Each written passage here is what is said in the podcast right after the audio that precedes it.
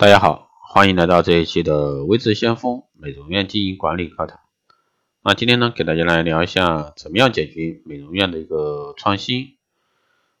那美容院呢，这个都特别容易啊，这个缺乏创新。任何顾客呢，都有这个喜新厌旧的习惯。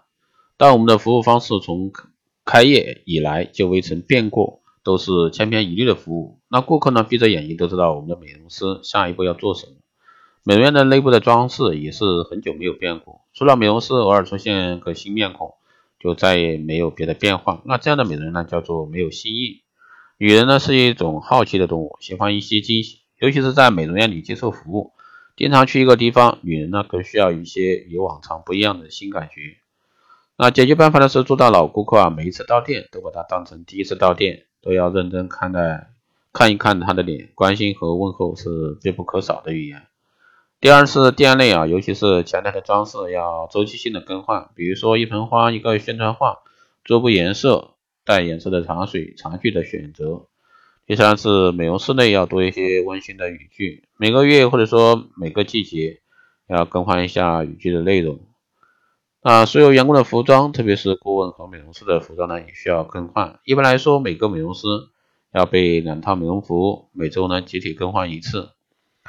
第五呢是美容师的手法，只掌握一种是不够的，安抚式的与点压式的至少会一样啊，会一种，这样呢顾客不会对你的手法感到无味。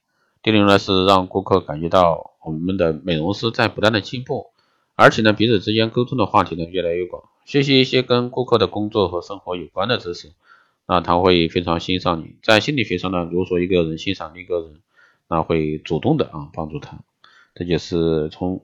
以上六点啊，简单的给大家来聊一下，怎么样解决美容院这个创新。其实呢还有很多地方啊，这里呢只是讲了一小部分，希望对各位有所帮助。好的，以上就是今天这一期节目内容，谢谢大家收听。如果说你有任何问题，欢迎在后台加微信二八二四七八六七幺三，备注电台听众，可以快速通过报名光电医美技术课程以及美容院经营管理深定制服务。